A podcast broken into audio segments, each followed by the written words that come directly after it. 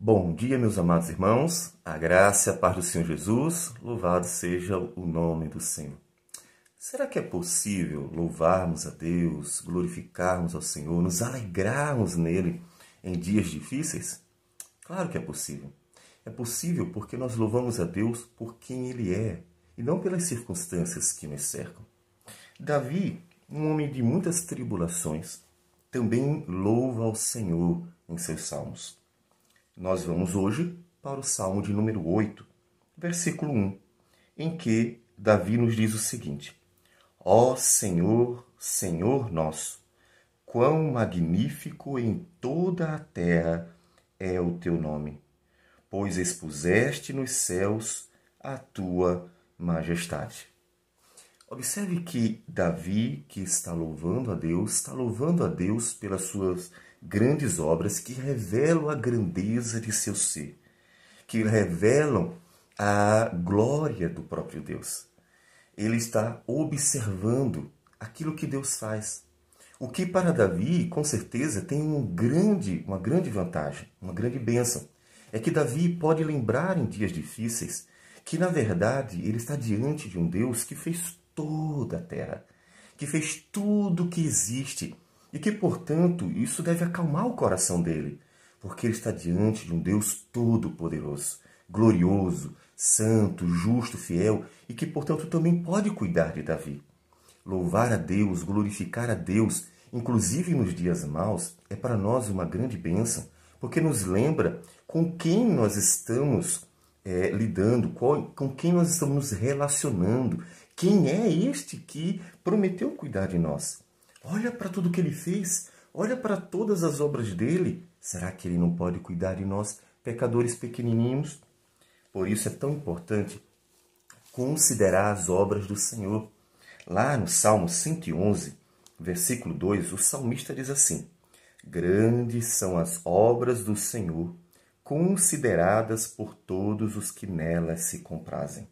As obras de Deus são magníficas e considerá-las, pensar, refletir, observar não só a sabedoria de Deus nelas, mas o seu poder também, trará para o nosso coração, inclusive, conforto. O conforto que você nesse momento precisa, porque está diante de um dia ou de um período bastante difícil, é um conforto que vem do próprio Deus. E essa garantia vem da, das obras do Senhor, de olhar para tudo que ele fez e ver: não, não estamos sozinhos. E aquele que cuida de nós, ele é realmente capaz de cuidar de cada detalhe. Eu tenho que descansar, eu tenho que descansar o meu coração nisso. Descansar naquele que fez todas essas coisas para o louvor da sua glória. Louvar a Deus, então, é para nós uma grande bênção. E lá em Filipenses, capítulo de número 4, Paulo que está preso, esse é um dado importante. Paulo está preso, Paulo está sofrendo por amor ao evangelho. Então a situação de Paulo não está fácil, não está boa. Ele diz para os filipenses: Alegrai-vos sempre no Senhor. Outra vez digo, alegrai-vos. Eles poderiam perguntar, mas Paulo, como é que podemos nos alegrar nesse momento tão difícil em que nós estamos sendo perseguidos, em que vemos você estar é, sofrendo por causa do Evangelho? Como é que a gente pode se alegrar?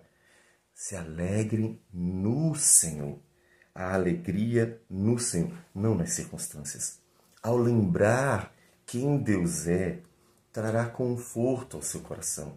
Ao lembrar a grandeza das obras do Senhor, trará conforto ao seu coração.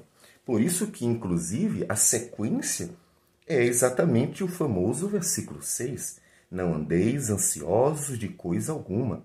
Em tudo, porém, sejam conhecidas diante de Deus as vossas petições, pela oração e pela súplica, com ações de graças. Ou seja, vocês estão diante daquele que é o Todo-Poderoso. Vocês estão diante do Deus que criou todas as coisas então se alegrem nele. Façam isso por quem ele é. E olhando para suas obras, descansem o coração nele, para que vocês possam seguir avante, bendizendo o nome do Senhor, como Davi fazia. Ele olhava para as obras de Deus e glorificava a Deus. Você tem olhado para as obras do Senhor?